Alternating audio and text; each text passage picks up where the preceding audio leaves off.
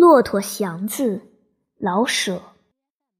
第二章，因为高兴，胆子也就大起来。自从买了车，祥子跑得更快了。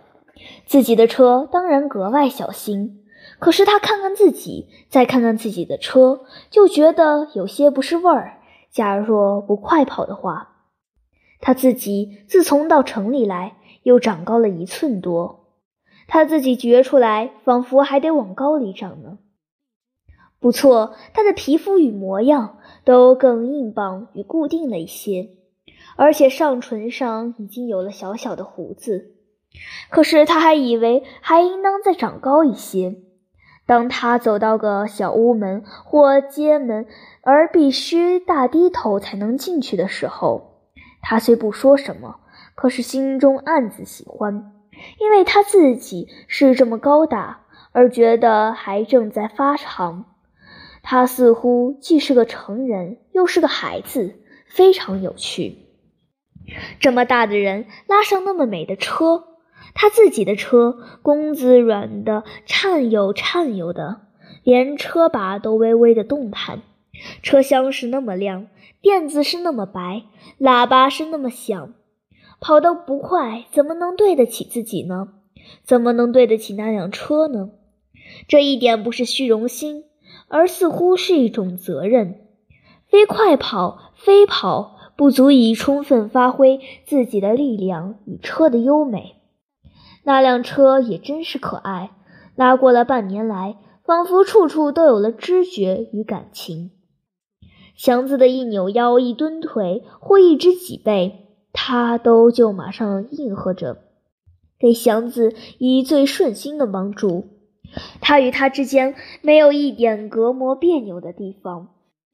赶到遇上地平人少的地方，祥子可以用一只手拢着把，微微轻响的皮轮像阵利索的小风似的吹着他跑，飞快而平稳。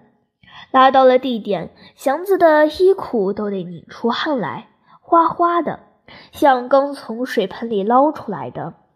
他感到疲惫，可是很痛快，值得骄傲。一种疲乏，如同骑着名马跑了几十里那样。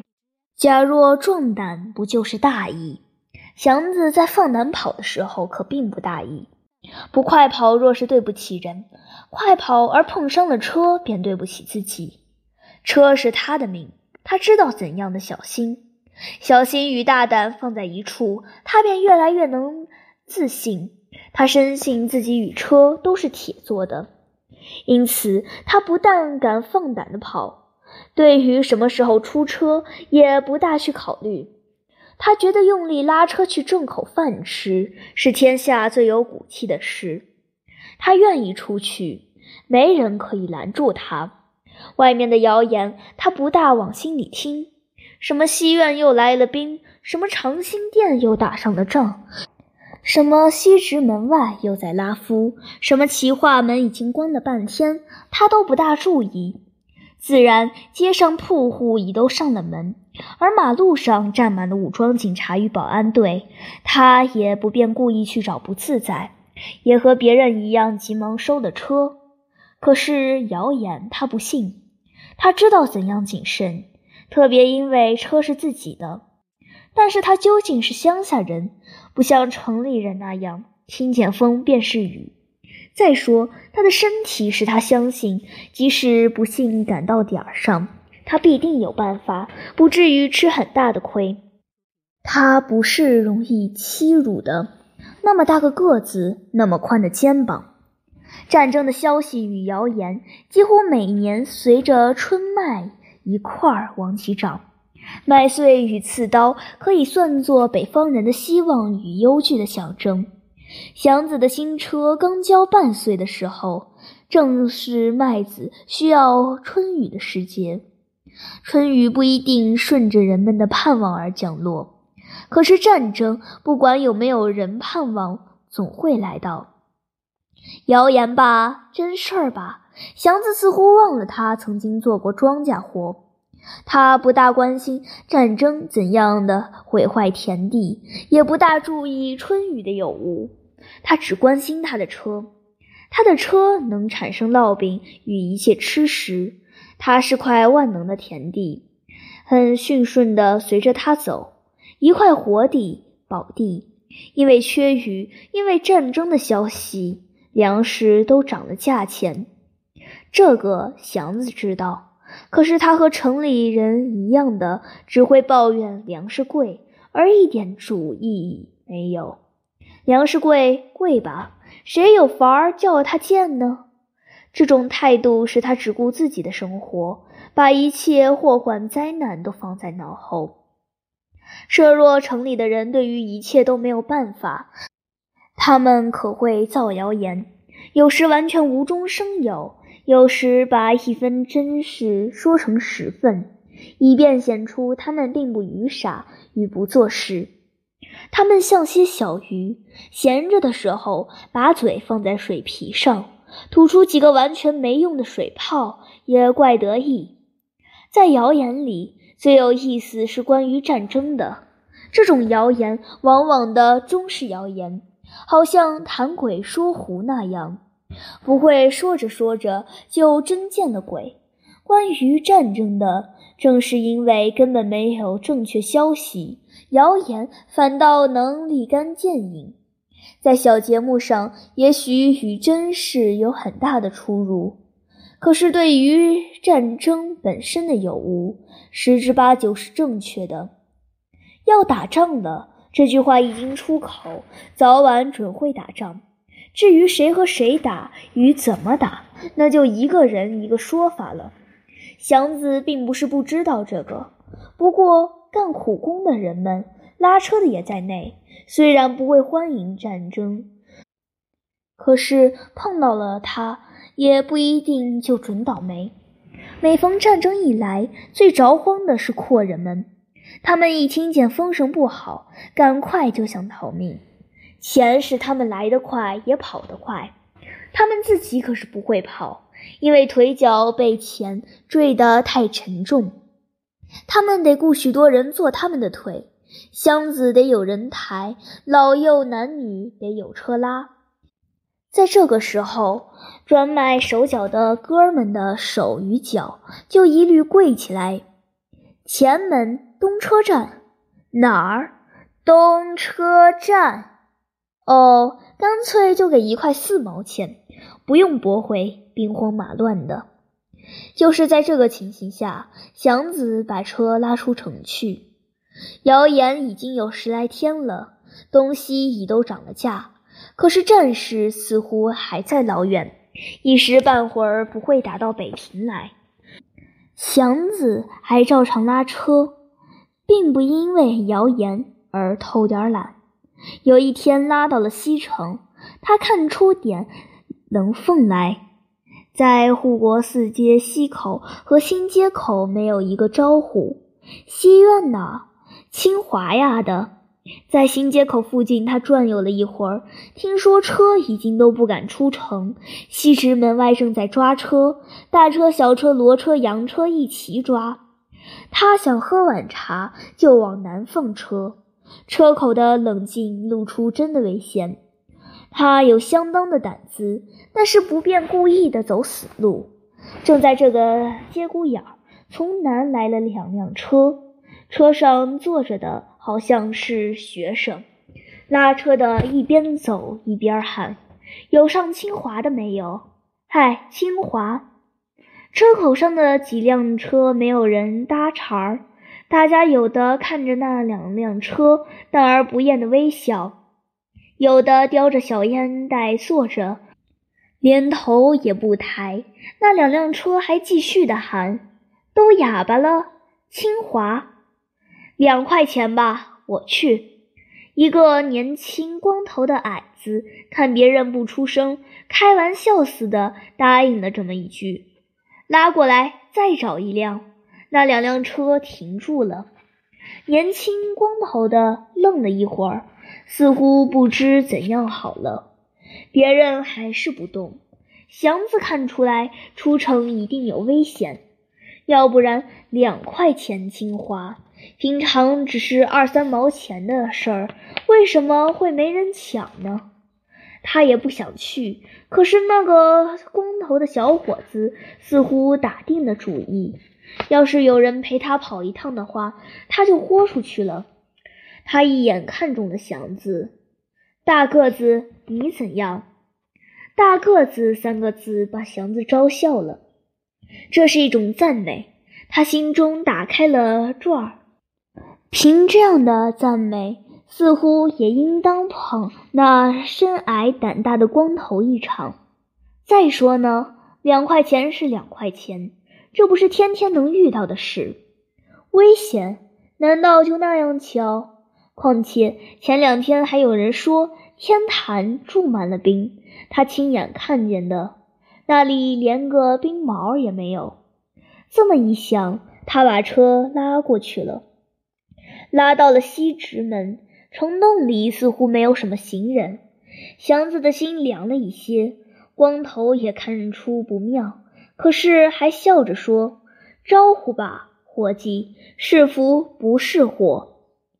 今儿个就是今儿个了。”祥子知道事情要坏，可是，在街面上混了这几年了，不能说了不算，不能耍老娘们脾气。出了西直门。真是连一辆车也没遇上。祥子低下头去，不敢再看马路的左右，他的心好像直顶他的肋条。到了高亮桥，他向四围打了一眼，并没有一个兵。他又放了点心，两块钱到底是两块钱。他盘算着，没点胆子，哪能找到这么巧的事？他平常很不喜欢说话，可是这这儿他愿意跟光头的矮子说几句。街上清静的真可怕，抄土道走吧。马路上，那还用说？矮子猜到他的意思，只要上了便道，咱们就算有点底儿了。还没拉到便道上。祥子和光头的矮子连车带人都被十来个兵捉了去。虽然已到妙峰山开庙进香的时节，夜里的寒气可还不是一件单衫所能抵挡得住的。祥子的身上没有任何累赘，除了一件灰色单军服上衣和一条蓝布军裤，都被汗呕得起臭。自从还没到他身上的时候，已经如此。由这身破军衣，他想起自己原来穿着的白布小褂与那套英丹士林蓝的夹裤褂，那是多么的干净体面。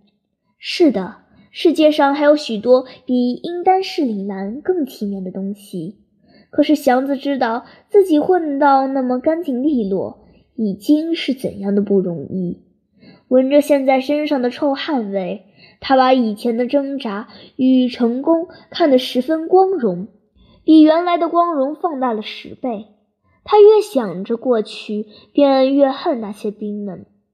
他们的衣服、鞋帽、洋车，甚至于系腰的布袋，都被他们抢了去，只留给他青一块紫一块的一身伤和满脚的泡。不过衣服算不了什么，身上的伤不久就会好的。他的车，几年的血汗挣出来的那辆车没了，自从一拉到银盘里就不见了。以前的一切辛苦困难都可一眨眼忘掉，可是他忘不掉这辆车。吃苦他不怕，可是再弄上一辆车，不是随便一说就行的事。至少还得几年的功夫，过去的成功全算白烧，他得重打鼓，另开张打头来。祥子落了泪，他不但恨那些兵，而且恨世上的一切了。凭什么把人欺辱到这个地步呢？凭什么？凭什么？他喊了出来。这一喊虽然痛快了些。马上使他想起危险来，别的先不去管吧，逃命要紧。他在哪里呢？他自己也不能正确的回答出。这些日子了，他随着兵们跑，汗从头上一直流到脚后跟，走得扛着、拉着或推着兵们的东西，站住他得去挑水烧火喂牲口。他一天到晚只知道怎样把最后的力气放在手上、脚上，心中成了块空白。到了夜晚，头一挨地的，他便像死了过去。而永远不再睁眼，也并非一定是件坏事。最初，他似乎记得兵们是往妙峰山一带退却，即使到了后山，他只顾得爬山了，而时时想到，不定哪时他会一跤跌到山涧里，把骨肉被野鹰们啄尽。不顾的别的，在山中绕了许多天，忽然有一天，山路越来越少。当太阳在他背后的时候，他远远地看见了平地。晚饭的嚎声把出营的兵丁唤回，有几个扛着枪的牵来几匹骆驼。骆驼，祥子的心一动，忽然的他会思想了，好像迷了路的人忽然找到一个熟识的标记。把一切都极快的想了起来。骆驼不会过山，他一定是来到了平地。在他的知识里，他晓得京津一带，像八里庄、黄村、北新安、磨石口、五里屯三家店都有养骆驼的。